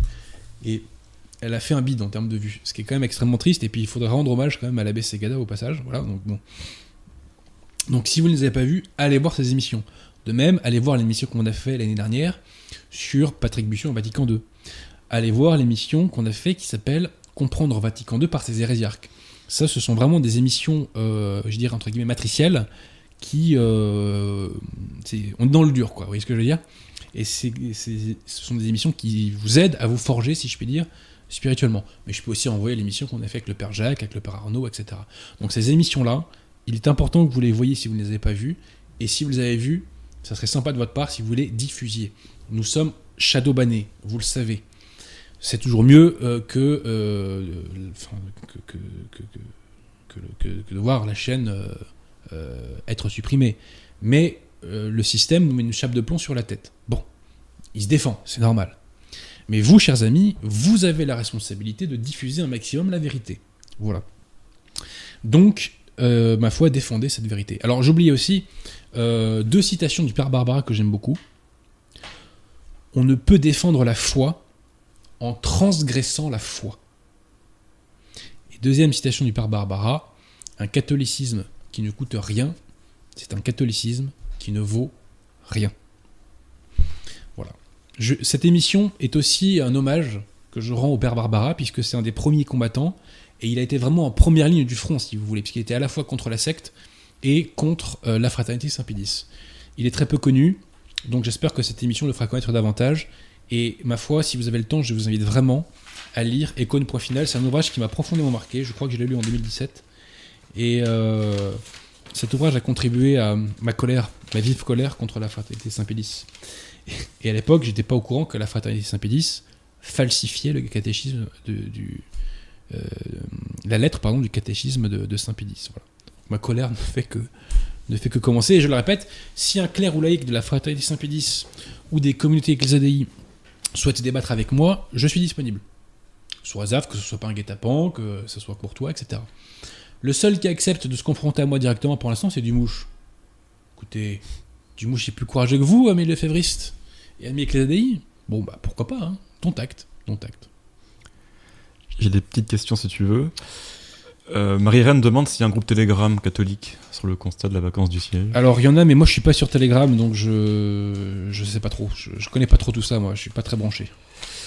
Il y avait un éditeur qui voulait savoir si euh, tu, euh, on, a le discours entier de Lefebvre, Lefebvre, qu'on a diffusé, on a, on, a mis, un extrait.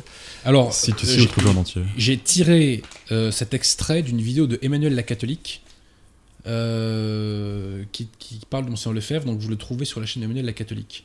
Et il y a la référence, il a été donné à Icône, je crois, en octobre 76 de mémoire. Euh, c'est tout ce que je peux vous dire. Mais oui, euh, j'étais tombé sur des vidéos sur YouTube euh, où il y a tout le reste de la. Ah non, je crois que c'est sur Odyssée. Je crois que c'est dans une conférence de Monsieur Lefebvre sur Odyssée que j'avais entendu récemment où on trouve cet extrait-là. Voilà. Horizon donne 5 euros et demande pourquoi seulement accepter la thèse de la sosie de Sœur Lucie refuser les témoignages concernant le sosie de Paul VI et de sa survie. Bah c'est très simple. C'est que Sœur Lucie vous comparez sa tête véritable avec celle qu'on nous a ressortie dans les années 80, c'est pas la même tête. Voilà. Vous mettez Tiron et Adrien Abosi à côté, est-ce que c'est la même personne? Non, c'est pas la même personne, et ça se voit parce qu'on n'a pas les mêmes têtes. C'est tout, voilà. Paul VI, euh, sauf de ma part, euh, c'est la même tête qu'on a toujours vue, euh, donc voilà.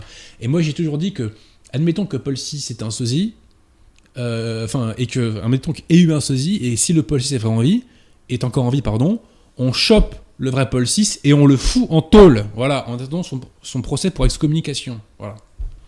Mais bien entendu, non, tout ça, c'est pas sérieux. Bon, il y a des questions qui sont vraiment euh, générales qu'on voit souvent. Le crowdfunding demande à quel mouvement catholique ou quel personnage euh, trouve grâce à vos yeux? Quel personnage euh, tous, les saints, euh, tous les saints de l'Église catholique, tous les grands docteurs de l'Église, tous les pères de l'Église, tous les papes, tous les clercs actuels qui n'ont pas trahi la foi, etc., etc., etc. ça fait énormément. ça fait énormément. Voilà. Bon voilà, nous saluons les. Bon écoute, et Pierre on va pas faire de zèle. Cette émission était très dense. Oui. Vraiment, euh, j'invite euh, les personnes euh, qui l'ont vu vraiment à l'écouter attentivement, à la réécouter. Cette émission est l'une des plus importantes que nous avons fait. Que nous avons fait. Pourquoi? Parce qu'il est très important que les Lefévrites se, se convertissent. En France aujourd'hui, on a à peu près une quinzaine, je crois, de prêtres nanunakum. Il y a 300 prêtres de la fraternité. Donc on peut passer de 15 à 300 prêtres si la fraternité bascule, si elle se convertit au catholicisme. Voyez? On pourra probablement pas, ou très difficilement en tout cas, convertir la structure de la fraternité. En revanche, on peut convertir des fidèles, d'ailleurs c'est des choses qu'on voit, et pourquoi pas convertir des prêtres, pourquoi pas des évêques, on ne sait jamais. Euh, étant précisé que, à l'heure où on parle, il y a des prêtres nanonakum à la fraternité. J'ai des noms. J'ai des noms. Voilà. Bon, à moins qu'une question intelligente vienne de survenir. Vous avez vu Véronique Gérard demander Le tournant de Monseigneur Lefebvre n'est-il pas dû aux pressions des donateurs, des financiers de la fraternité? Alors, c'est possible. Euh, et un prêtre, une fois, m'a raconté que Monseigneur Lefebvre, dans une conférence à Ecône, s'étonnait de façon un peu ingénue que euh, des francs-maçons euh, avaient donné des sous à Ecône. Voilà. mais bon, franchement, je pense pas que ce soit le critère. non, non. Le, truc, c'est que Monseigneur Lefebvre. alors, à sa décharge, il avait une pression énorme, si vous voulez. Et euh, bon, bah voilà, il a, fini par refuser de confesser la foi euh, à, partir de, à partir de 79. Et on l'a payé très très cher derrière. Très très cher. Mais euh, il a quand même des mérites. Et il a été, pour de très nombreux clercs nanunakum, une rampe de lancement. Et il ne faut pas lui enlever ce mérite-là. Voilà. Il faut être juste. Quand on fait l'examen d'une personne, il faut voir ce qu'il a fait de bien et ce qu'il a fait de mal. Le bon Dieu nous jugera sur ce qu'on a fait de bien et sur ce qu'on a fait de mal. Pas que sur ce qu'on a fait de mal. Voilà. Et il y a une célèbre phrase du Christ que j'ai plus euh, précisément en tête où il nous dit en substance que le moindre verre d'eau, je crois, euh, enfin le moindre bienfait nous sera compté. Bref, bon, on va s'arrêter là, Pierre Tirmont. il, y a, des questions qui arrivent encore si tu veux y répondre. Mais... Bon, bah, allons-y, allons-y. Lapin Blanc demande À quand l'émission sur Monseigneur Gomme Inviterez-vous l'abbé Lafitte ou un autre Merci pour Écoutez, l'émission sur Monseigneur Gomme sera faite, chers amis, quand j'aurai terminé mon livre sur Monseigneur Gomme c'est-à-dire pas avant un an ou deux. voilà. Donc, euh, c'est pas pour demain matin. Mais en attendant, personne ne vous interdit, chers amis, de lire par vous-même Monseigneur Gaume. Que ce soit des ouvrages faciles d'accès comme La vie n'est pas la vie ou En sommes-nous, qu'on a réédité, ou des trucs un peu plus euh, relevés, si je puis dire, enfin, plus denses, parce que vous n'allez pas entendre que les ouvrages que j'ai cités ne sont pas relevés, ils le sont. Mais vous pouvez lire le traité du Saint-Esprit, qui est son chef-d'œuvre. Je l'ai relu là au mois d'avril. Et vraiment, c'est un livre absolument extraordinaire. Extraordinaire. Pour moi, Monseigneur Gaume, c'est le meilleur. Hein. voilà, je, vous la fais très simplement. quoi. C'est mon théologien préféré de cette époque-là. Et peut-être même mon théologien tout court. C'est ma subjectivité, elle n'engage que moi. Euh, mais voilà, j'adore Monseigneur Gaume et c'est un. Monseigneur Gaume, c'est un réconfort voyez, parce que je relis le traité du Saint-Esprit, là, comme je vous l'ai dit il y a quelques semaines, et par exemple, bah, il nous maintient que euh, l'Église ne peut pas professer l'erreur, et il anéantit le lefévrisme de la sorte, voyez. Parce que le lefévrisme consiste à dire que les portes de l'enfer ont gagné contre l'Église, puisque ça consiste à dire que les portes de l'enfer, donc les opinions hérétiques, sont enseignées par l'Église. Bon, bref. Bon, une ultime question, après on va arrêter puis retirement. Ouais, mais bien, Hortensia demandait euh, Bonsoir, bientôt une émission sur les retraites des exercices spirituels de Saint Ignace. Oh, bah, écoutez, ça c'est un clair qui doit vous en parler. Hein. Vous savez, moi je, je suis pas. Euh, là, c'est trop haut niveau pour moi. Mais moi, ce que je peux vous dire, c'est que les exercices de Saint Ignace m'ont marqué à vie. Et que euh, c'est destructeur de tentations comme c'est pas permis, entre guillemets. Quoi. Voilà, donc si vous voulez détruire vos tentations euh, si vous voulez avoir d'énormes grâces, il faut faire évidemment des retraites de Saint-Ignace. Évidemment. Bref, on s'arrête là, Pierre de Sermon. Cette émission, comme je dis, était très dense. Euh, vraiment, chers amis, hein, je vous demande de la, de la diffuser un maximum, en particulier à vos connaissances de févristes. Et voilà. À très bientôt, chers amis. Euh, et puis on se retrouve donc dans deux semaines.